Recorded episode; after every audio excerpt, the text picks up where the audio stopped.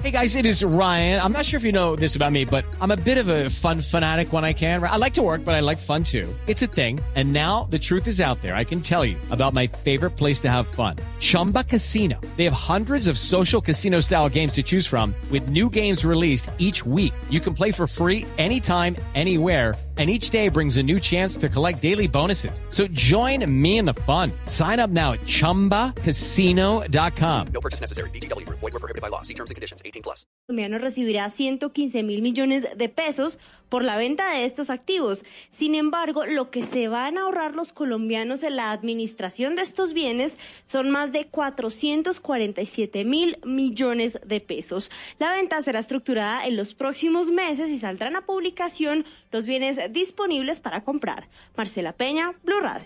La quinta brigada del ejército respondió a las acusaciones sobre una supuesta reunión que se habría realizado en esas instalaciones para presionar a militares que habrían entregado información a medios de comunicación. Julián Mejía. No para la polémica sobre una supuesta reunión en la que citaron a 15 militares a las instalaciones de la segunda división del ejército que está ubicada en Bucaramanga, donde presuntamente los presionaron para saber quiénes habrían filtrado información al periódico estadounidense The New York Times. Blue Radio buscó al comandante de la quinta brigada del ejército, general Oscar Rey, quien le salió el paso a las acusaciones y negó que ese día se haya realizado esa reunión. Esto no es para polemizar, ya el Comando Superior está tomando acción al respecto. Falso que se haya realizado esta reunión allá en, en el- la quinta brigada del ejército. Se hizo una reunión de la burbuja ambiental solamente para manejo ambiental en su momento. La segunda división del ejército en su momento respondió que esa reunión nunca se hizo y que era completamente falso. En Bucaramanga, Julián Mejía, Blue Radio. Estamos en Blue Radio con Colmédica. En Colmédica, medicina prepagada, usted no está solo. Son las 8 de la noche. Aquí comienza Mesa Blue con Vanessa de la Torre.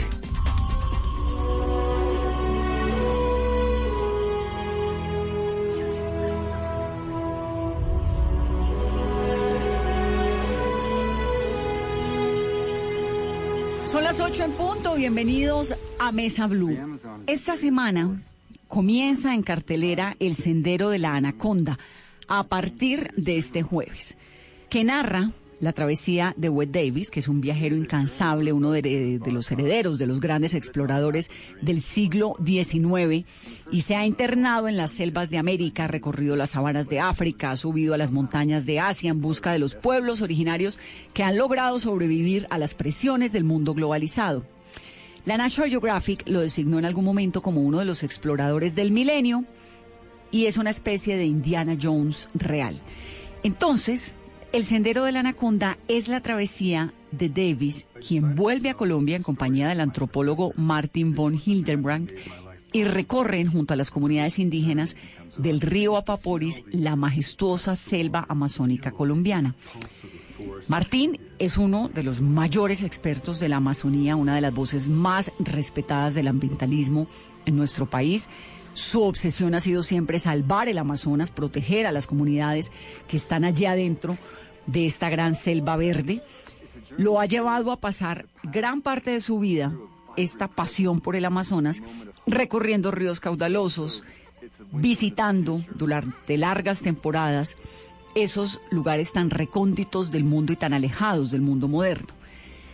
El director del Sendero de la Anaconda es Alessandro Angulo, director, productor de cine. Entre sus trabajos más importantes están Buenaventura, no me dejes más, que es la historia de Yuri Buenaventura, Colombia en el espejo, los tiempos de Pablo Escobar. Realmente tiene una experiencia pues muy reconocida en contenidos ficcionados, en televisión, en cine. Entonces, en el programa de hoy vamos a hablar de lo que es el Sendero de la Anaconda y con Alessandro y Martín en esta cabina vamos a respirar un poquito de toda esa selva que a veces vemos tan recóndita, pero que está aquí, ahí al lado, en nuestro país. Bienvenidos.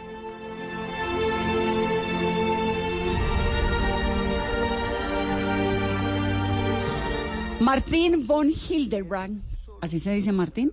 Así se dice. Martín, pues es una de las voces más respetadas que hay sobre la Amazonía, sobre la exploración. Usted es así como un personaje de esos que uno se lo imagina en todo menos sentadito ahí en una cabina radio. Me da mucho gusto tenerlo, Martín. Tiene que hablar un poquito pegado al micrófono para que. Bueno, muchas gracias, gracias por invitarme. Bienvenido. Y Alessandro Angulo es un cineasta tremendo que además tiene un mensaje que Alessandro en esta mm, preparación de la entrevista me quedó. Y es que los colombianos no estamos orgullosos y deberíamos estar profundamente orgullosos de lo que tenemos, ¿no? De los ecosistemas que hay en nuestro país. Bienvenido al programa. Hola, qué bueno estar acá. Muchas gracias. ¿Qué es el Sendero de la Anaconda, Martín? Pues mira, el Sendero de la Anaconda no es como la gente puede pensar, porque nosotros comenzamos ya a mirar desde, los Andes hasta, hasta el Atlántico, esa, conectividad ecosistémica, y lo hemos llamado el Sendero de la Anaconda eh, por una razón. Eh, la razón es que los pueblos indígenas allá, en el Amazonas, dicen que la humanidad nació en las bocas del río Amazonas, en el mar. Y allá nacieron todos de unos huevos de tierra, y luego subieron por debajo del río, pues fueron subiendo con la anaconda, subieron dentro del río con la anaconda, y la anaconda en ciertos puntos fue, fueron saliendo la anaconda, fueron saliendo del río y comenzaron a ocupar la tierra. Pero no solo era en espíritu esto, y no solo la gente, sino los animales. Ahí venía la energía la vida con la anaconda, desde las bocas del Amazonas, subiendo, subiendo por todos los ríos que, que, que, que, vierten en el Amazonas. Ah, entonces y somos, venimos de allá todos. Pues no, no venimos todos porque cuando nace la, la- la humanidad, dicen ellos, y nacen los espíritus, y hay el dios de ellos, según los tanimucas, es Yaifosirima aquí, que es un jaguar, ¿no? Pero ahí se separan ya los blancos que dicen, y se van para Europa y allá lo llaman Dios, y le ponen otro nombre, que en el fondo todo es lo mismo. Pero que unos se quedaron en el Amazonas, que son los indígenas, otros se fueron para Europa, otros para Asia, otros para África, y una repartición. Pero en ese sentido, allá nacimos todos. Claro, digamos, la esencia del de, de- la energía, de del espíritu, del ser humano nace ahí. viene de allí. Nace allí. Y entonces se reparte. Y ellos suben con las anacondas, dentro de una anaconda, unos, otros con las anacondas, va subiendo ese espíritu y va emergiendo el río, y en las orillas del río se va formando animales, se van formando gente, depende, como dicen, donde le luce. Aquí le luce ser humano, allá le luce el animal. Entonces van integrándose al territorio así. Entonces, todos los años, ellos en sus rituales, en sus bailes, vuelven con su pensamiento, con lo que están recitando, vuelven allá al origen, al, al- a donde nacieron en el origen la, la humanidad, y van recitando todos los puntos que van subiendo. Y de esta manera van devolviendo la energía que se ha ido poluyendo en la cotidianidad y van li- trayendo nueva energía limpia para alimentar la vida en todo el, en, todo el Amazonas. Entonces, el camino de la anaconda es lo que ellos recitan en sus rituales. Es el camino que ellos traen, trayendo la energía limpia para volverle a darle vida todos los años a la selva. Si no lo hacen, la selva se va deteriorando. ¿Cuántas comunidades indígenas hay en esa zona? En esa zona donde, bueno, en todo el río o en el... En, el, eh, En lo que en- se eh, llamaría eh, la el cuenca ca- de eh, la Anaconda. unos dos, ah, 220 en lo que es la cuenca del río Amazonas, eh, más que comunidades, grupos étnicos, ¿no? Y podríamos hablar de en general con, eh, en, el, en, en el Amazonas en general casi 400 grupos étnicos. Y el Amazonas, por supuesto, incluye Colombia, incluye Brasil, incluye Perú. Incluye Colombia, Brasil, Perú, Ecuador, eh, Venezuela y las tres Guianas, Surinam, Guiana y la Guiana francesa. Martín, en lo personal, ¿usted por qué terminó metido en el Amazonas? Pues mira, a mí siempre me gustó el tema indígena, desde pequeño. Eh, y siempre me gustaba estar con aquella gente de una cultura diferente, una cultura totalmente diferente a la nuestra, otra forma de pensar. Y después de que terminé los estudios en Europa, me vine para acá y decidí entrar al Amazonas. Yo había estudiado sociología, no antropología. Usted es hijo de un migrante alemán y de una irlandesa, ¿no? Es correcto. Nació en Estados Unidos. Yo sí, por casualidad, porque ellos en verdad pasaron por Estados Unidos, eh, les tocó ser refugiados políticos de la guerra en el año 40, porque mi abuelo se opuso al nazismo abiertamente. Entonces, eh, mi padre ya estaba condenado a muerte, mi abuelo también, les tocó huir.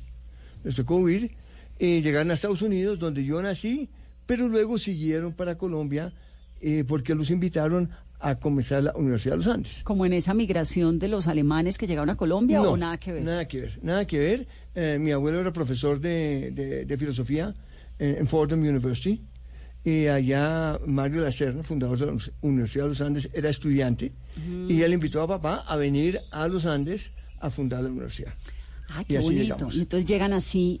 Así llegamos y vivimos, yo viví eh, hasta los 19 años dentro del campus. Pero ¿cómo Entonces, entra en su, en su vida universitaria y cómo se va metiendo ahí de, de, de cabezas en, lo, en el Amazonas? Bueno, como le digo, a mí me gustaba el tema. Eh, yo quería estudiar filosofía y mi profesor, de, yo fui al liceo francés y me recomendó que estudiara antropología. Conocí a Rigel Dolmatov que estaba montando el departamento y ya con Rigel él fue como mi guía y me fui entusiasmando. Primero estudió sociología porque fui a Irlanda y después cuando volví a Colombia, bajo la dirección de Rigel, entré al Amazonas y entré por Mitú y gasté literalmente seis meses entrando al Amazonas y atravesando el Amazonas a Remo y saliendo por, entré por Mitú y salí por, por, ah, por Leticia. Sí, porque además supongo que si hoy en día entrar al Amazonas pues es complicado. Hace tantos años. Ah, pues complicado, odisea, pues había ¿no? un avión a Mitú y después fue a Remo. Entonces yo no sé si ir a Remo es complicado, es largo. Pero es penetrar en esas comunidades. ¿Cómo? Penetrar en las comunidades. Las comunidades maravillosas era como entrar en el siglo XVII, XVIII, como en el tiempo de von Humboldt, viajando por ahí, muy parecido a los que hayan visto la película del abrazo de la anaconda. Así Mm. Del mismo viajaba yo. De la serpiente, perdón, el abrazo de la serpiente. Así fue como yo viajé por esos, por esos ríos. Y entraban con- en contacto con comunidades que no, todas las comunidades no hablaban una palabra de castellano y nos entendíamos con abrazos, con sonrisas, con me recibieron divinamente, pero en la mitad del camino, en el río Mirití Paraná, encontré que la gente no estaba y lo estaban explotando todavía los caucheros.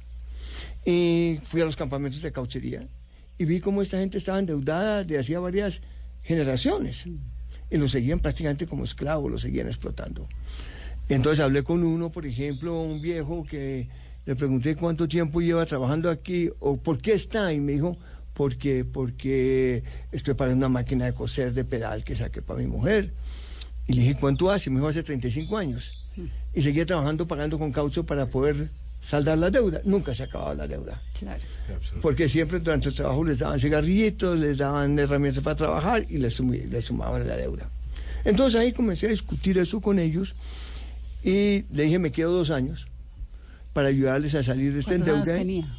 Y me, yo tenía 28 y me quedé 45 años.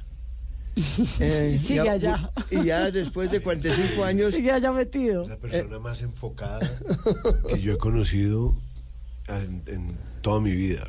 Increíble el enfoque. Enfocada en que, que 45 esto es lo que quiero hacer. Metido en esa zona. Sí, él no es que sea un explorador y que ha viajado por muchos sitios. No. Está metido en esa zona, defendiendo esa zona, ayudándole a las comunidades de esa zona y haciendo cosas tan locas que cuando yo supe dije, pues aquí hay que hacer una película. Aquí porque me monto.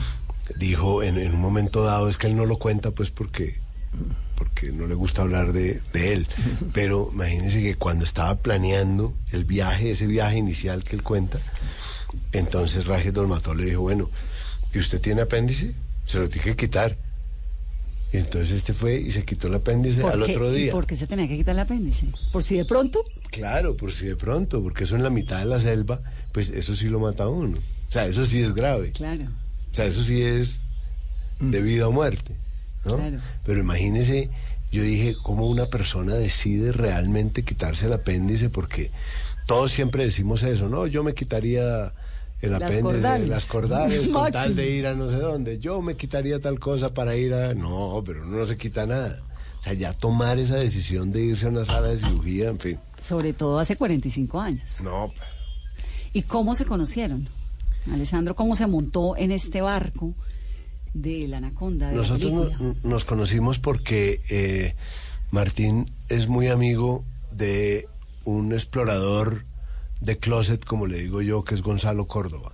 Que es el ¿no? presidente que Caracol no ha salido a explorar y que no ha salido tanto a explorar como a él le gustaría. Él sí sale a explorar, pero no tanto como a él le gustaría. Y nos conocimos con Martín, con Way Davis, en una charla tomándonos un, un café. Estaba también eh, eh, Héctor Abad Faciolince. Y ellos dos, sobre todo Martín y Way también, empezaron a hablar de todas estas cosas y de todas estas historias y ahí dijimos, bueno, no, esto hay que hacer una película porque es que estos cuentos son unos cuentos muy importantes y hay que ir con ellos allá. Pues hay que mostrar esa Colombia que no conocemos. ¿no? ¿Y cómo fue el proceso de filmación del documental? ¿Durante cuánto tiempo? ¿La convivencia desde la parte cinematográfica, Alessandro? Pues nosotros eh, tuvimos la fortuna, de verdad, de tener unos eh, guías y sobre todo un guía y traductor como Martín, que en esa zona pues realmente la conoce, conoce muy bien y todo el mundo le tiene mucha confianza, las comunidades.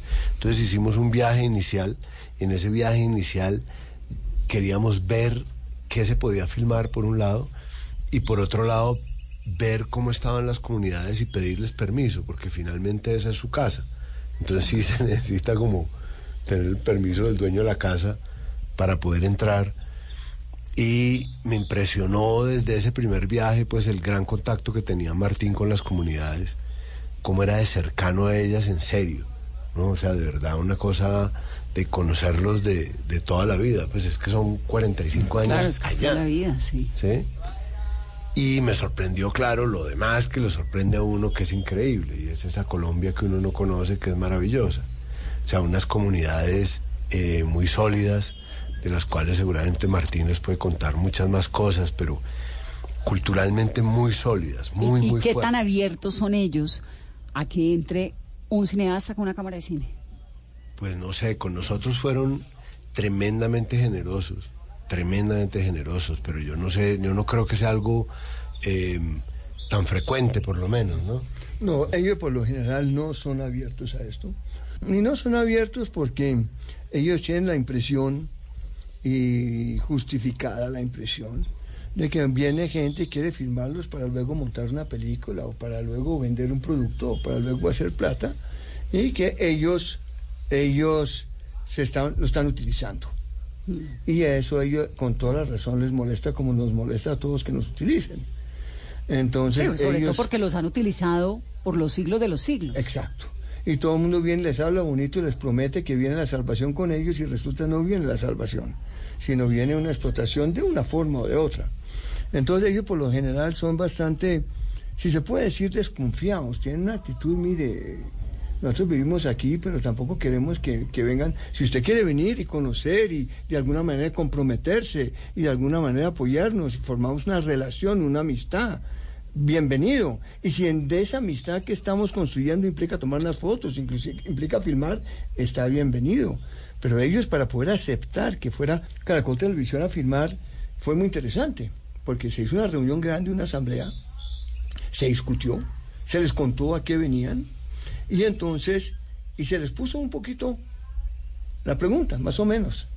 La pregunta era si ellos estaban esperando que les regalaran unos dos o tres motores fuera de borda y les pusieran unas canoas o algo así, o si prefieren firmar con Caracol Televisión una alianza y Caracol Televisión se comprometía a apoyarlos en sus luchas cuando tengan que hacer un video, cuando tengan que hacer una noticia sobre, por ejemplo, que lo están atendiendo mal en los programas de salud, cosa que sucede, o si tienen unos problemas de educación, o si hay una minería ilegal, o si hay unos problemas, que ellos les daba una voz, un micrófono al mundo.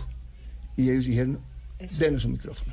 Ahora, Martín, Una ¿cómo alianza, está- queremos una alianza. ¿Cómo está organizada la sociedad, digamos, eh, esas sociedades indígenas en el Amazonas? ¿Cómo están organizadas? ¿Quién manda? Hay, una casa colectiva que se llama Maloca.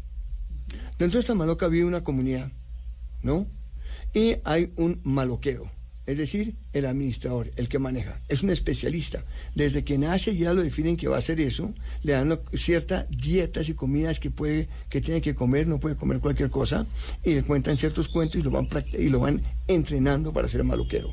Maloquero tiene que ser una persona eficiente, amable, que resuelva problemas, que resuelva conflictos en la comunidad, que asegure que todo el mundo tenga la comida, que la comunidad esté bien, es una responsabilidad muy grande. Y sin un maloquero no funciona.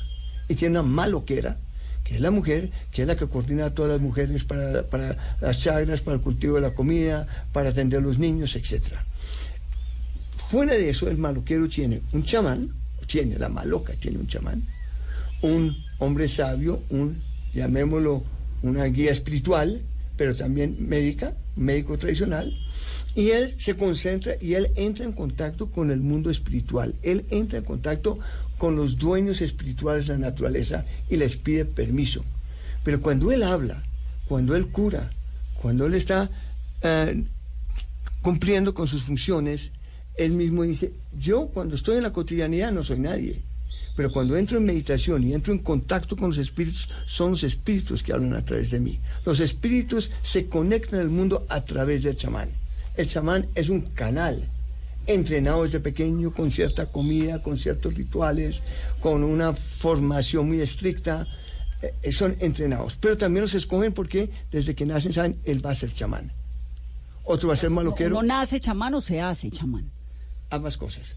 Nace no chamán, pero nace potencialmente chamán. Pero los escogen, este va a ser chamán.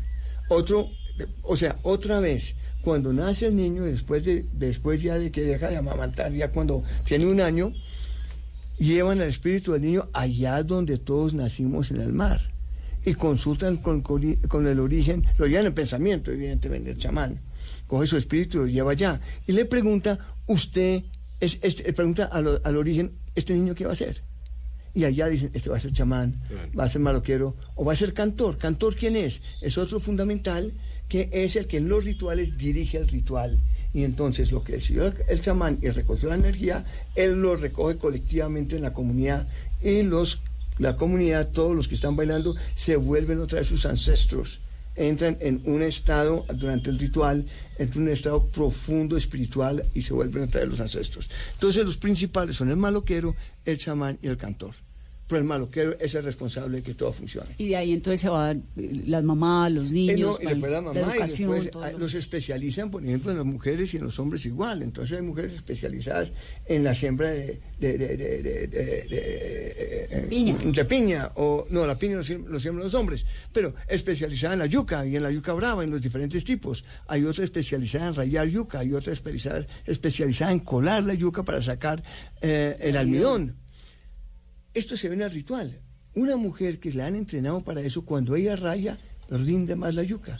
Cuando saca el almidón, rinde mucho más el almidón. Cuando siembra la yuca, le crece mucho mejor. Entonces la especialización es que le da la capacidad que rinda más, que dé mejor resultado en lo que hace. Hay que hacer los rituales para devolver las enfermedades y los malestares que hay en la comunidad y que, que, haya un bienestar. En el ritual uno devuelve los males, como dije, por ejemplo, llevar la, la, la, la energía contaminada en el ritual hasta, hasta donde nació la humanidad y volverla a traer limpia. Es un ritual de dos días, eso hay que hacerlo periódicamente. ¿Qué es la energía contaminada? La energía contaminada, es decir, hay un flujo constante de energía cuando la, la energía vital, la energía vital que tenemos todos para poder vivir, la naturaleza de los seres humanos, esa energía vital tiene un origen y viene y, pasa por plantas, por animales y se distribuye entre todos. Cuando yo como un animal, yo también estoy asumiendo, asimilando energía del animal, no solo esa energía vital, pero que pasó por el animal, está si usamos la palabra contaminada, puede ser con energía del animal o energía de la planta que estoy consumiendo. Yo tengo que limpiar eso como no siempre limpio, yo por dentro estoy acumulando energías de lo que yo comí. Si yo como mucho de una cosa, yo me vuelvo esa cosa. Yo por, por fuera parezco humano, pero por dentro soy una danta, soy un tapir, porque comí mucho tapir. Entonces, como hay una interacción constante entre el ser humano y la naturaleza, y la naturaleza con la misma naturaleza, todas las energías se van cruzando y eso hay que estarlo limpiando para que devolverlo de esta manera, la energía un poquito confusa, un poquito desordenada, y volver y poner una energía limpia que vuelve y fluye a través de la naturaleza. Y eso es un ritual de dos días. Ah, son rituales, todos los rituales, hay muchos rituales, son rituales de dos días y dos noches y lo hacen periódicamente. Eso no es únicamente una vez al año, no, eso cada mes más o menos. Por ejemplo, digamos la, la, época de piña, ejemplo, baja la energía de piña a este mundo y todo está contaminado por energía de piña. Después hago un ritual y en el baile recoge el chamán toda esa energía de piña, llamémoslo así, hace un ritual dando círculos y en espiral sube la música y los devuelve al dueño de las plantas cultivadas, que son las estrellas. ¿no? Y abre una etapa para que ahora entre la época de Caimo. Y entonces entra un mes de caimo, vuelve la energía de caimo y entra un, un mes de chontaduro. ¿Y ellos la- se alimentan van- así por épocas, haciendo- digamos, según las cosechas? Según las cosechas. Y van haciendo dietas cuando pasan de uno al otro. Ah, Pero fíjese qué interesante, porque ahora que está toda esta onda ¿no? de la preservación y de la alimentación y de no sé qué, tuvimos en este programa hace poco a un experto sobre sostenibilidad y nos decía, básicamente, lo que hacen los indígenas del Amazonas. Usted tiene que comer lo local y lo que hay de cosecha, punto. No tiene por qué comer salmón en Bogotá, ni atún en Bogotá. Pues hace el salmón en el Canadá o en Chile. Coma carne en Argentina, que es donde hay una pampa y unos, unas tierras fértiles creadas para que eh, la gente pues se alimente de vacas, pero no puede estar comiendo vaca en la mitad de Colombia todos los días. Y tiene todo que ver Sí, ellos comen, comen según la cosecha, y según la época del año. Pero también lo que es importante es esa conciencia de que hay que guardar dieta, hay que dejar de comer un periodo de tiempo, el cuerpo tiene que mantenerse limpio, porque ellos dicen así como la energía fluye en la naturaleza, fluye a través del ser humano. Y si usted come demasiada grasa, demasiada sal inclusive, eso bloquea esa energía. ¿Y la longevidad de estos pueblos cómo es? Mira, no es tanto porque todavía las enfermedades occidentales les han dado muy duro. Hay que entender que estos pueblos que todavía son muy sofisticados son de todas maneras lo que ha quedado de unas culturas mucho más civilizadas antes de que llegara el mundo europeo occidental y ya sea no solo la violencia, la conquista y la búsqueda del oro, sino las enfermedades que acabaron con millones de personas, millones de personas. Entonces ellos han reconstruido su sociedad, la cauchería también acabó con mucha gente. Entonces ellos han reconstruido sus culturas y las mantienen. Pero en verdad mantener la salud como antes con la presencia del occidental, con las enfermedades que hay, etcétera, es mucho más difícil. ¿Y quién los atiende en salud, además de sus chamanes, sus rituales, sus plantas medicinales? ¿Tienen servicio de salud? En, en- en- en principio sí, eso pasa por la Secretaría del Departamento del Amazonas, la Gobernación, el Departamento del Baupés o el Amazonas, ¿no? Pero estas Secretarías de Salud, como es población dispersa, no atienden bien, no llegan. ¿no? Por lo menos que llegar una vez al año para vacunar, para, para fumigar, ¿no? Para mirar lo de paludismo, que es importante. Eh, eh, poco llegan y últimamente hay, hay un problema de que no han llegado a las comunidades, pero el 80% de sus enfermedades lo manejan ellos. Y ahorita el 20%, otra vez porcentaje, ¿qué quiere decir? Si el 20% es violento y es lo que mata a la gente, es el 20% que acaba con la población. Pero de los casos de salud, el 80% lo manejan ellos, pero el 20% es lo que les da muy duro.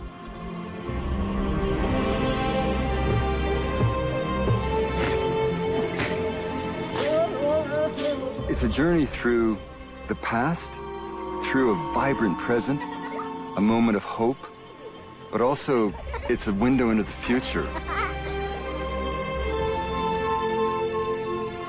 ¿Qué es la felicidad? Felicidad es tener el tiempo a mi favor y poder solicitar mis autorizaciones por el app Colmédica. Todo esto sin salir de mi estudio. En Colmédica pensamos en usted. Por eso con nuestro app podrá pedir sus citas médicas y realizar trámites desde cualquier lugar. Es que no es lo mismo tener un plan de salud que estar feliz con Colmédica. Ingrese a www.felizconcolmédica.com y verá la diferencia. Colmédica, medicina prepagada, vigilado Supersalud.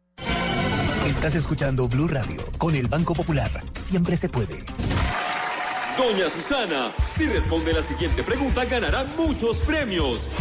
¿Está lista? Sí, ¿Usted abrió un CDT en el Banco Popular? sí. Con el ahorro ganador CDT, siempre ganas. Sin rifas ni sorteos. Ahorra y obtén mayor rentabilidad. Más información en www.bancopopular.com.co. Banco Popular. Somos Grupo Aval. Aplica condiciones. Vigilado Superintendencia Financiera de Colombia. Todos tenemos un reto, algo que nos impulsa, eso que nos hace levantar de la cama todos los días, un sueño que nos lleva al límite y nada más importa. No importa el dolor, ni la frustración, no importa el tiempo. Un reto que es a la vez nuestro combustible y nuestra obsesión. Porque nada se consigue de la noche a la mañana. Este es mi reto. ¿Cuál es el tuyo? Pasta Sonia, sabor y energía que te hacen mejor. Trabajamos pensando en usted. Para nosotros es un honor poder representar a nuestro país. En Blue Radio vivimos la Copa América. Lo importante siempre va a ser entregar el máximo y dar lo mejor para, para el equipo. Estoy pensando en la selección Colombia, quiero hacer cosas bien. Tratar de dejarle algo a la historia de nuestro país. Copa América en Blue Radio con betplay.com.co, la jugada oficial de la selección Colombia. Frisbee. Nadie lo hace como Frisbee lo hace. Banco W, así de simple, así de amable. Aceite de palma 100% colombiano. Preparaciones increíbles, hinchas felices. Viniltex de Pintuco, el color de la calidad. Come más carne, pero que sea de cerdo, la de todos los días. Por Colombia, Fondo Nacional de la Porcicultura. En la Copa América. Fútbol, goles, emociones y blue. Blue Radio, la nueva alternativa.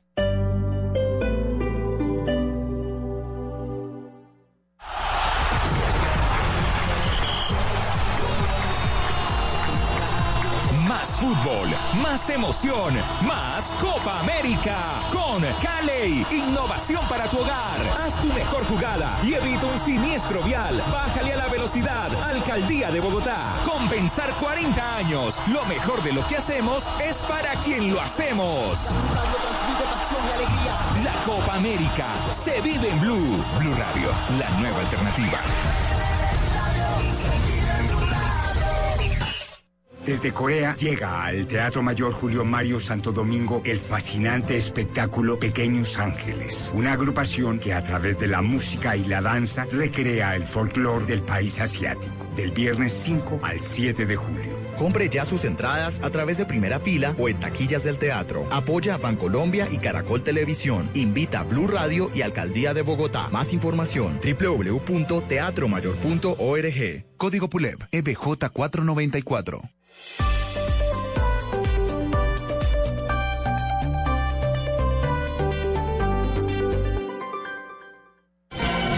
Estás escuchando Blue Radio con el Banco Popular. Siempre se puede.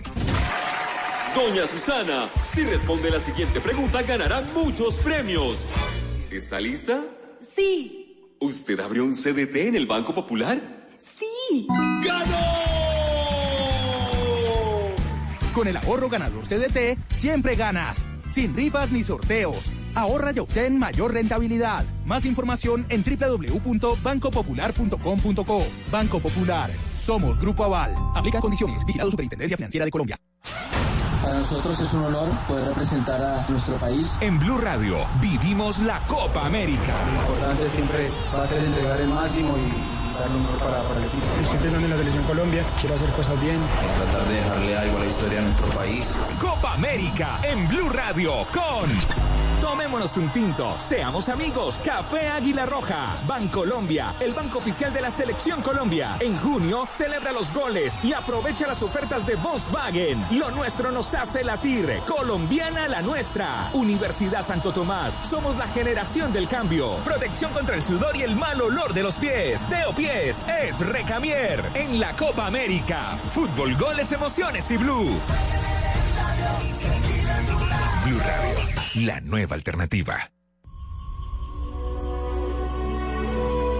Martín, usted que conoce tanto estas comunidades, ¿qué tanto han cambiado hoy desde el primer día que usted pisó la Amazonía en 1969? ¿Mantienen intactas sus costumbres o ha cambiado? Bueno, depende cómo lo miramos. ¿Cómo ha cambiado? Ha cambiado en lo fundamental. Y yo me atrevo a decir para el bien, como yo lo veo. Es decir, cuando ellos estaban, cuando yo llegué allá, estaban explotados por los caucheros y también a los niños los llevaban a la fuerza, de los 6 a los 12 años, a las misiones que los llamaban orfelinatos, y allá les enseñaban a no ser indígenas fundamentalmente. Su cultura está equivocada, sus abuelos están equivocados, su comida está equivocada, inclusive su forma de levantarse por la mañana a las 3 de la mañana está equivocada, hay que levantarse a las 6, en fin, y sus dioses estaban equivocados. Y no les enseñaron mayormente cosas útiles. Sí les enseñaron a leer y escribir, pero nunca les enseñaron qué leer ni qué escribir. Un indígena podía saber escribir, pero no sabía escribir una carta al, al- comisario o al corregidor para decir tengo un problema. Podía mostrarle usted un libro y no sabía sacarle sentido al libro. Podía leer las palabras, pero no cogía el sentido. Es que aprender a leer implica todo un ejercicio más allá de saber simplemente leer las letras o leer las palabras. Y entonces estos niños, después de seis años desadaptados, volvían a la comunidad. Esto se cambió. No tenían ningún derecho, no tenían derecho a la tierra, nada, porque no se les reconocía. Era- no había nada. Hoy en día ellos tienen 26 millones de hectáreas, un territorio enorme, el tamaño de la Gran Bretaña, tienen sus gobiernos propios y toman sus decisiones, tienen sus escuelas, tienen sus puestos, sus sistemas de salud con problemas de que no los atienden como debería ser el gobierno, pero realmente se volvieron autónomos, se volvieron independientes, toman sus decisiones a- y cuando llegué estaban esclavizados, estaban totalmente bajo el control del cauchero. ¿El cauchero era la casarana o esto no? Pues la casarana fue el terrible cauchero. No, fue el claro. terrible. Pero eso eran descendientes. Pero eran descendientes. Descendientes no de la casa o del, o arana, del pero de- sistema de la casa Del sistema de la casa arana. O sea, ahí estaba Jacome Cabrera, que murió a los dos años de, después de que yo llegué, pero él ya decía, no, él ahora de viejo es buena gente, pero de joven era como el papá. Y el papá, eso los colgaban de los dedos pulgares y no traían suficiente comida, les daban látigos, les violaban las hijas, las mujeres. No, era, era, y, y- y a veces quemaban los, los que los mataban y tal. Ya en los años 70, comienzos 70, no los maltrataban tanto, pero estaban endeudados y tenían que hacer lo que ir a trabajar durante cinco o seis meses el caucho y luego con el patrón ir a ayudarlo en su casa. No es- hacer sus rituales, no pueden estar para hacer sus rituales, para hacer las curaciones, eh, para educar a sus hijos y sus hijos se llevaban al internado y las culturas se estaban acabando. No, hoy en día están fuertes, se han, han, han recuperado mucho las culturas. Pero si tú lo miras de otra perspectiva, cuando yo llegué allá y se entiende, usted veía que la ropita que salían a lavar era una camiseta vieja y una pantaloneta. Hoy en día llegas una maloca y hay 50 piezas de, de- de ropa colgadas afuera. Es decir, sí, claro, ellos sí entraron, como son más autónomos, a participar más en la sociedad de consumo, exagero, pero sí a comprar en el mercado su ropa, a tener un motor fuera de borda, a comprar sus hachas y sus machetes, a tener sus anzuelos, tener sus linternas. se fueron claro, insertando en la y unos a tener televisión. Sí, eso, eso es así. Es decir, hay un desarrollo, pero todos están hablando su idioma, participando en rituales, manteniendo su cultura, y que lo muestra muy bien la película. Alessandro, Ellos están en lo Alessandro, suyo. el- el- en la película en, en El Sendero de la Anaconda, que por cierto, pues es la travesía. Wade David nos está faltando aquí en este trío porque en realidad son ellos tres quienes hacen esta, esta película. Wade Davis es un hombre absolutamente genial que se ha metido como Martín dentro de las comunidades colombianas y del mundo entero además a tratar de desglosar y a tratar de entender qué es lo que pasa allá adentro y por qué es que son tan importantes y cómo preservar sus culturas. Entonces ustedes dos arrancan a hacer el recorrido por el río Apaporis que alguna vez hizo Richard Evans Scholter, que fue como el gran antropólogo descubridor del Amazonas en algún momento de la historia. ¿Me corrige más o menos, Martín? No ¿es así? exactamente. Él no fue antropólogo, fue biólogo. ¿Biólogo? Eh, él fue muy importante y Wade lo tiene en Fue un su maestro, pedestal. ¿no? El papá. Claro. de Wade. Sí. Sí, y lo tiene en un pedestal. Pero no podemos subestimar grandes expedicionarios que vinieron antes como Koch, Koch Grünberg o como... Bueno, von Humboldt. Hay muchos, hay muchos que vinieron, o no muchos, pero hay cinco o seis, um, eh, que vinieron a los ríos y escribieron cosas muy importantes. La importancia de Schultes fue que como biólogo él le creyó a los indígenas, eso fue una cosa muy importante. Él le creyó que el conocimiento indígena era fundamental. Y él escuchó a los indígenas y les siguió lo que ellos le recomendaban en la búsqueda de plantas. Y entonces él es considerado un etnobiólogo en el sentido... Ah, bueno, él es como uno de los que descubre, o, o- o no sé si descubre, pero lleva a la literatura el yagé, la todo, coca, mucho de las plantas, todas estas las medicinas, plantas alucinógenas, los hongos alucinógenos. todo. Él fue un hombre muy importante y que tuvo mucha popularidad con todo el movimiento de los hippies y toda esta gente porque él describió esas plantas y él las probó todas. El veneno que se usa hoy en día en la anestesia. Muchas cosas él fue el que desarrolló o que fue y le escuchó a los indígenas y le contaban. Sí, pero lo más importante es eso, es que él de verdad le creyó a los indígenas. O sea, es que hay una cosa importante porque es que desde el punto de vista científico, nosotros los occidentales, los blancos, sencillamente pensamos que nuestra cultura es la que sabe y que cuando se habla de tecnología, ciencia, conocimiento, somos nosotros. Entonces, digamos que de alguna manera turística aceptamos que haya otras religiones y que haya otras costumbres como ponerse otra ropa y todo eso nos parece muy lindo, pero cuando nos hablan de conocimiento, realmente ahí hay una, hay una batalla y Schultes, viniendo de Harvard, no dio la batalla al revés. O sea, fue a Harvard a decir, oiga, hay que escuchar no a esta solo es gente". penicilina. Claro, porque allá esta gente sabe unas cosas que nosotros no sabemos y las saben a su manera, no a nuestra manera. Entonces ustedes arrancan a hacer ese recorrido que él hizo, ¿verdad? arrancamos a hacer un, un, un recorrido que básicamente está dictado por el río Apaporis y está dictado por dos parques nacionales muy grandes que están al- pegados al río Apaporis, ¿no? Que son el Chiribiquete y el Yaigojé Apaporis, ¿no? Pero es que el recorrido de Schultes fue muchísimo, pues hubo muchos recorridos y fue muchísimo más grande que eso. Entonces ustedes toman un segmento. Sí, es que este segmento se caracteriza por el caucho. Porque en un momento, en la Segunda Guerra Mundial, todo el caucho que se lo habían llevado para Indonesia, ¿no? para el sur del Asia, los ingleses, se está cultivando allá y ya no estamos sacando caucho del Amazonas y en el Amazonas es difícil porque, se, porque hay una plaga, hay un hongo que daña cuando uno comienza a cultivar el caucho así en monocultivos. Entonces, el problema es que sin caucho estamos perdidos, porque el caucho no son, son las guasas, las, el caucho son toda, to- to- toda la maquinaria que usted construye, las mangueras, todo. Sin caucho usted no puede construir las la- la- todos estos artículos y toda esta maquinaria que usted necesita para transportarse y para la guerra, porque estamos en la Segunda y no Guerra puede Mundial. ganar la guerra. El problema llegó un momento en la Segunda Guerra Mundial que el problema era el caucho, no eh, la plata, el petróleo, el, el- el- el- digamos, los explosivos, no, no, era el caucho. El caucho y el radar. Entonces se Pero el volvió... radar estaba por allá Eh, desarrollándose. el, el caucho, como estaba en el este, lo cogían los japoneses y lo podían bloquear. Y dejaban a Estados Unidos y a Europa sin caucho. Entonces en la guerra era gravísimo.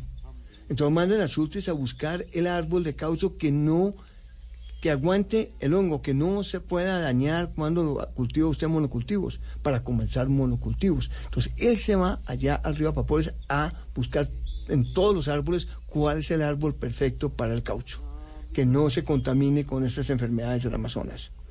Y él la encuentra. Y lo encuentra. No en el Apaporis donde pasó todo el tiempo, sino en Leticia, pero bueno, lo encuentra. ¿No?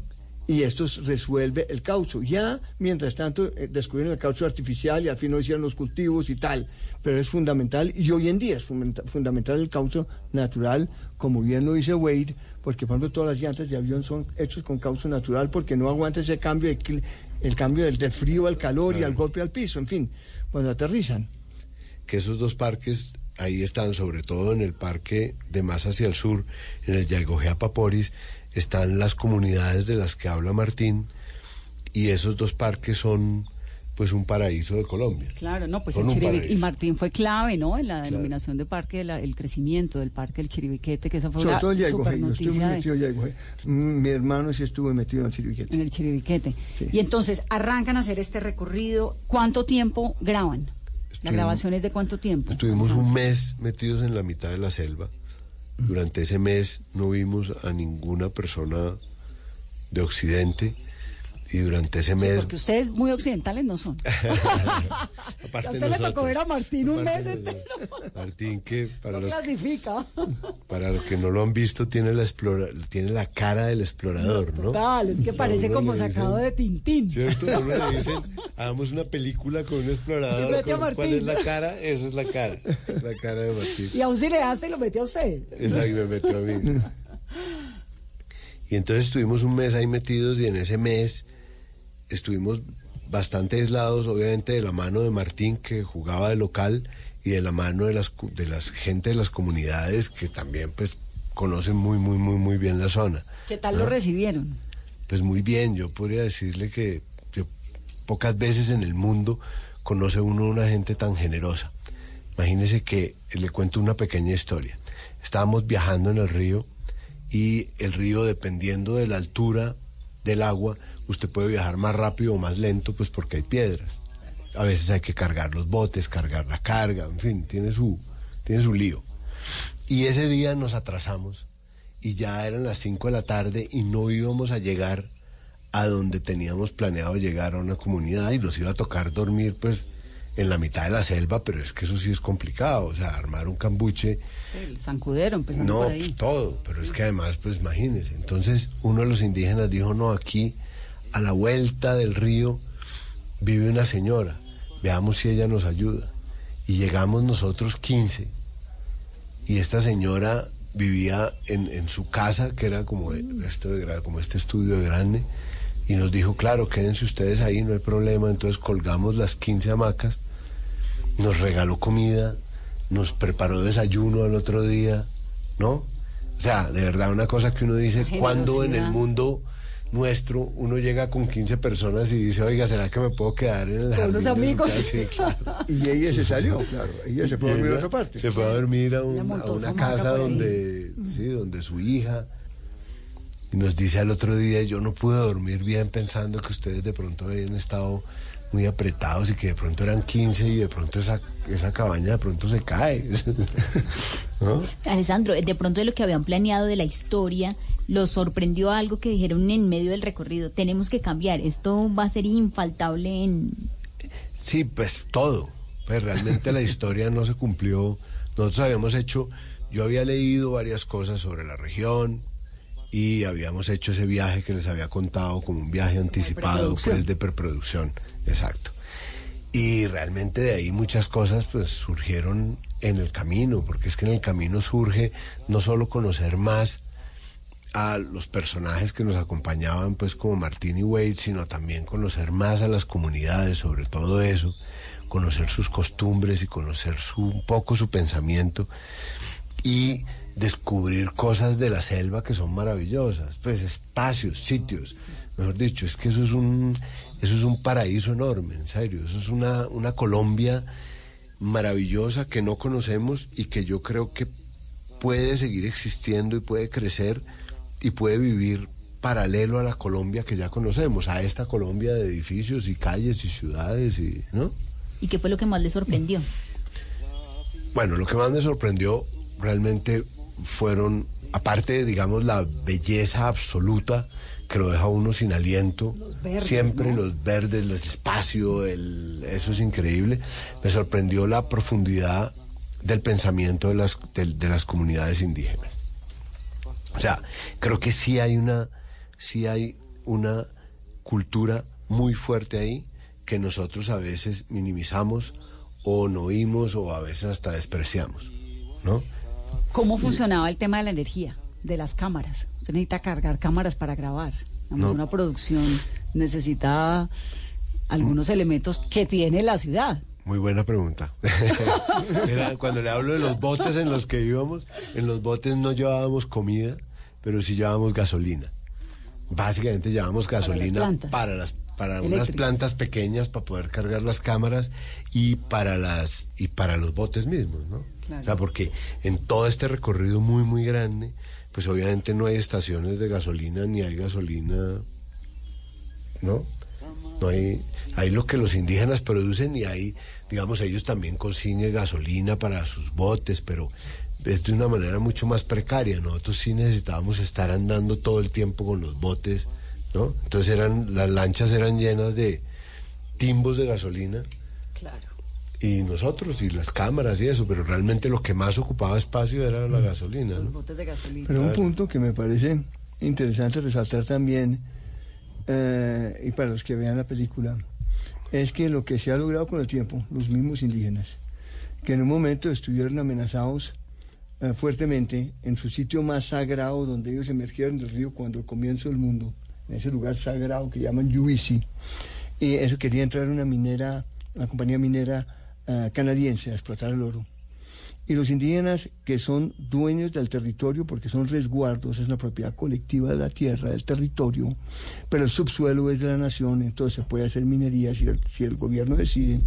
Ellos deciden aliarse con parques para formar un parque sobre ese territorio. Pero le ponen una condición o negocian un acuerdo en el que dicen, pero ese parque se va a manejar según nuestro conocimiento tradicional, según nuestro conocimiento milenario. Y Parque les dice, perfecto, pero ustedes en cinco años tienen que escribir un documento explicando cuál es su conocimiento. Y ellos desarrollan toda una investigación endógena con los jóvenes para pasarles este conocimiento de una manera más organizar a los jóvenes para poder sacar el documento escrito por los mismos jóvenes para tener una integración comunitaria en la idea y no solo los chamanes, porque necesita que todo el mundo entienda y que todo el mundo lo, lo maneje para que se respete. La consecuencia que es tan bella hoy en día que, como bien lo dice Alessandro, esa belleza que vemos ahí, esos bailes, esa cultura, es que tenemos un territorio de más de un millón de hectáreas donde ellos tienen garantizado al futuro la, la, propiedad colectiva para sus hijos y sus nietos, inalienable, donde su suelo no se puede tocar, donde ellos mantienen sus bailes, su Reserva cultura. planeta. Es decir, es un paraíso porque ellos pueden mirar hacia el futuro. Y si no nos acaba el cambio climático, Dios quiera que no, el, ellos tienen garantizado. ¿Cuánta gente puede decir que tengo garantizado un territorio para mis hijos, para mis nietos, una cultura? Pero qué tan garantizado espacio? está cuando tienen encima esa tala, esa deforestación tan impresionante que acolita, entre otras, el gobierno brasilero. Es verdad. Cuando tiene uno, no sé, la, la sensación que a uno le da, y no sé si estoy equivocada, pero pues es que el gobierno colombiano, el Estado colombiano, nunca se ha preocupado realmente tanto por el medio ambiente. O sí, pero no tanto, ¿no? O, Es o estoy equivocada. Es verdad, la amenaza que tienen ellos, como lo tenemos todo, es todas las cuestiones ilegales. Es decir, si mañana entra alguien a tumbar la madera y no hay un sistema de Y, y policía... las legales también, porque lo que está pasando con Brasil es con el beneplácito Correcto, pero es lo que digo, esa isla, ese territorio en donde estuvimos precisamente está protegido en el sentido contra lo legal. Está protegido de cualquier incidencia negativa, que también podría ser minería legal, porque también a veces y muchas veces tiene un impacto negativo, y, podría ser deforestación. Pero lo que digo, obviamente, como ellos dicen, nosotros cuidamos el Amazonas, nos ocupamos de nuestra gente en nuestra maloca y nosotros la cuidamos. Pero ustedes los blancos cuiden su gente. A nosotros no nos corresponde cuidar a los blancos. Ustedes cuiden su gente. Para eso tienen autoridad y tienen policía y tienen todo lo que necesitan. Entonces, si existe una amenaza de lo ilegal, si el gobierno no cumple y no está presente, naturalmente hay un problema. Pero aquí está presente Parques, los acompaña Parques, que es del gobierno, y Parques también los ayuda a defender el territorio, porque es un parque sobrepuesto por solicitud de los indígenas sobre su territorio. Entonces realmente se han creado unas condiciones muy especiales para que ellos puedan continuar hacia el futuro con sus hijos y sus nietos ahí. Usted está trabajando, Martín, en un proyecto que pretende unir a ocho países en torno a la protección de la Amazonía, ¿verdad? Cuéntenos un poquito qué países son y, y en qué consiste ese proyecto. Mire, el proyecto consiste es que en, durante los últimos 30 años los países del Amazonas, y ahí puedo citar a todos y ya los, tal vez los mencionamos hace un minuto, pero estamos hablando de Colombia, Venezuela, Perú, Ecuador, las tres Guianas y Brasil. Y al norte del río Amazonas es el área mejor conservada desde los Andes hasta el Atlántico. Esos son del tamaño, esos son eh, dos millones y medio de kilómetros cuadrados, es más del doble de Colombia en, en superficie. En esta región mantener la conectividad, pero ¿cómo lo podemos hacer? Resulta que en los últimos 30 años, tanto los gobiernos en particular de Colombia y de Brasil han reconocido parques y han reconocido los territorios indígenas como territorios colectivos inalienables. Entonces, ya podemos ver que están prácticamente todos articulados. Ya hay un corredor de hecho protegido. Inclusive Venezuela, con ese Eh, Venezuela ha sacado unos territorios, los ha reconocido, pero no es muy eficiente en aplicarlo, ¿no? Eh, al comienzo con Chávez hubo un poquito más de avances y eso se fue deteriorando. Entonces, hoy en día no, hoy en día dejan entrar ilegales y minería y cuestiones así, no hay mucho control, ¿no? Eh, Perú tiene sus avances importantes, Ecuador también. Y las Guianas tienen, la Guiana francesa es casi un parque, toda, y la, la Guiana inglesa, que es la Guiana, ellos tienen unos, ellos se han declarado como un país verde. Últimamente descubrieron petróleo, entonces están en ese dilema. Pero bueno, el punto es que esto se puede hacer. Y esto es muy importante porque está sobre el Ecuador y justamente sobre el Ecuador donde se encuentran los dos hemisferios climáticos, ¿no? Es a donde los ríos bajan hasta el mar, pero suben los ríos voladores, las nubes, que traen agua y esa agua se reparte hasta Argentina, se reparte al sur de Estados Unidos, pues es alimenta toda la cordillera. del planeta. Es una bomba de agua y fuente de agua. Sí. Y eso viene el agua por los árboles. Si no hay árboles, el agua no sube. Entonces la selva es la bomba de agua. No es únicamente lo que evapora en el mar, sino que los mismos árboles transpiran y evaporan porque sacan agua del fondo de la tierra y como un pitillo lo van botando también para arriba como nubes. Entonces, toda esta agua que viene, viene de la selva. Y este es la franja más importante a lo largo del río Amazonas. Entonces, esto, como digo, durante los últimos 30 años se constituyeron estos territorios, ya están ahí. La diferencia es que cuando se reconoció un territorio, un parque, estaban pensando en la biodiversidad de ese punto. Y cuando reconocían los derechos indígenas en un territorio, estaban pensando en los indígenas ahí. Pero si uno da un paso atrás, uno se da cuenta que todo se puede conectar. Entonces la conectividad no es tanto ecológica y biológica, es poner las instituciones que trabajen juntos, es traer, poner la gente que colabore y cuide en ese territorio y que sea un laboratorio para el siglo XXI, que todo lo que se haga ahí se haga con tecnología sostenible, con tecnología limpia, etcétera, y eso se puede hacer. Lo interesante es que parece posible, ¿no? Claro, es que, cuando eso- uno lo es que cuando oye- uno oye a Martín se pone muy optimista, ¿no? No, ¿Se le pasa lo mismo? sí, es genial. Pero digo, aparte de eso, es que cuando uno oye la historia la primera vez, uno dice, no, esto es demasiado utópico poder unir todos estos parques y todo esto a través de tantos países. Pero cuando uno ya ve la explicación de Martín en un mapa, pues se da cuenta que es posible. todo el sentido. O sea, que no es tan lejano, ¿no? Como no es tan lejano lo que hablábamos antes, que, que en Colombia haya, digamos, también una Colombia como la de esos parques que siga progresando y que siga estando bien. Es que a mí me, me da un poquito de alivio escucharlos y escuchar a Martín con esto, porque cuando Carolina le preguntaba hace unos momentos que en comparación con cómo era la Amazonía hace 45 años, cuando llegó a comparación ahora y dice, sí, se ha logrado unos derechos indígenas, no sé qué, le da uno como cierto fresquito. Eh, tal vez porque como la Amazonía para, para uno pues es un mundo por allá tan distante, ¿no? A pesar de que lo conozca, pues más allá de ir a Leticia y a la Paporis por encimita, pues no, nadie se ha metido tanto tiempo como Martín. Esta sensación de que realmente es el pulmón del mundo, ¿es en serio? Es en serio. Es en serio. Yo creo que si perdemos el Amazonas, perdemos la lucha contra el cambio climático. Exactamente. Es de esas dimensiones. Es como decir uno en el cuerpo, el riñón o el corazón o el pulmón, lo que tú quieras, pero es un órgano vital del planeta. ¿Y qué tanta conciencia hay en el planeta de esto? Más allá de los ocho países Hay que están. conciencia, lo que falta es compromiso. Hay conciencia, la ciencia lo ha dicho, los gobiernos lo saben, Bolsonaro lo sabe, pero no hay compromiso. Bolsonaro, entonces, ¿qué tan comprometido está? con, lo- con- el medio ambiente y con los indígenas, cero, al Cero, contrario, ¿no? cero, cero. Pero ellos saben, ellos saben. Y, y nadie puede contradecir a la IPCC, al, al- al panel intergubernamental, donde hay, ¿cuántos? 150 o más científicos, donde, donde han salido del Papa para abajo los científicos y todos a decir, mire, si no hacemos esto estamos perdidos. Pero es que esa imagen No. de, de Brasil que están Lo sabemos. 75 mil hectáreas al día. Es una cosa Brutal. Y nosotros todos lo sabemos, pero no hay compromiso. Fíjese que ni siquiera con las grandes reuniones internacionales en el panel intergubernamental del cambio climático discuten, saben, sacan recomendaciones, pero fuera de unos países como Noruega y unos que otros, el compromiso no está. El compromiso internamente en Europa sobre sus propios reducción de emisiones sí está. Pero ya el compromiso y los compromisos de gobiernos aquí todos sabemos. Pero entre las cuestiones políticas y los intereses de unas grandes empresas como las petroleras que no quieren soltar, ¿no? Entonces, pero estamos en una crisis, en un momento que ya hablamos es de la catástrofe climática, de la Como crisis un punto, climática. un punto de quiebre, ¿no? Estamos en un punto de quiebre.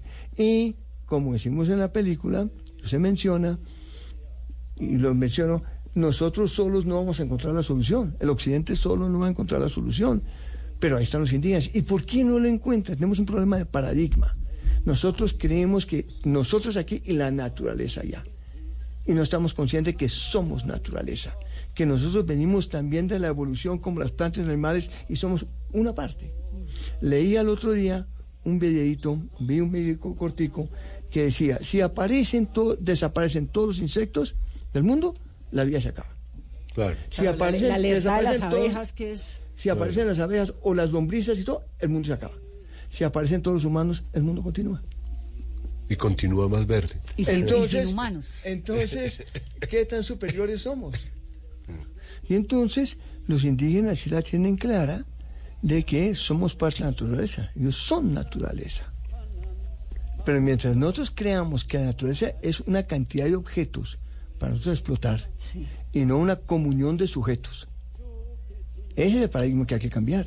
Ahí están los indígenas. Ahora, ahí es- está el ejemplo. ¿Es posible el equilibrio entre el desarrollo y la preservación? Digamos, si todos quisiéramos conocer el Amazonas, entrar a estas eh, comunidades, meternos en el Apaporis, ver la selva, como de verdad estar allá, ¿es posible ese equilibrio o eso es mejor dejarlo allá quietico, sin hacerle tanta publicidad? Yo no creo, yo creo que es mejor lo que nosotros hicimos, poder entrar, porque al poder entrar yo creo que uno entiende un mundo y por lo tanto lo respeta. Y lo que yo creo es cómo entra uno. O sea, puede ser un turismo perfectamente, allá es viable, pero claro, hay unas cabañas en los ríos donde no están las comunidades, pero que es territorio de ellos, donde son observadores de aves, son observadores de animales, donde los indígenas van y les cuentan cuentos, y donde usted como visitante, por no llamarlo turista, eh, usted es una persona que viene y aprende. Y obviamente que eso se puede hacer, se puede hacer desde con niños, con todos. Es decir, claro, yo estoy de acuerdo con Alessandro que hay que conocer para respetar. Es muy importante. Pero esto se puede hacer, pero hay unas reglas. Hay unas reglas necesarias que hay que, que, hay que seguir. Hay una, una- es, es- es el cómo que lo voy a hacer, pero que se puede hacer y es importante. Y el desarrollo con toda la tecnología que ya tenemos hoy en día, claro que pueden haber. ¿Por qué no pueden haber equipos, máquinas eléctricas, cuestiones limpias? eh, puede haber internet, todo esto y todos. También los indígenas aprenden a manejar esto y de hecho lo manejan. Allá todos donde estuvimos allá con bailes y rituales, todos tenían celular. Y en algunas partes había un televisor. Pero eso no quiere decir, eso se puede tener. Pero se puede mantener el respeto por la naturaleza y la tecnología lo facilita hoy en día. ¿No? Pues me encanta tenerlos en este programa. A ver todos el sendero de la anaconda en cine y también, bueno, en lo que sea, en televisión en octubre cuando salga, pero sobre todo a pensar un poquito. Me encantó el programa porque le deja a uno como un montón de reflexiones. De verdad que muchas gracias.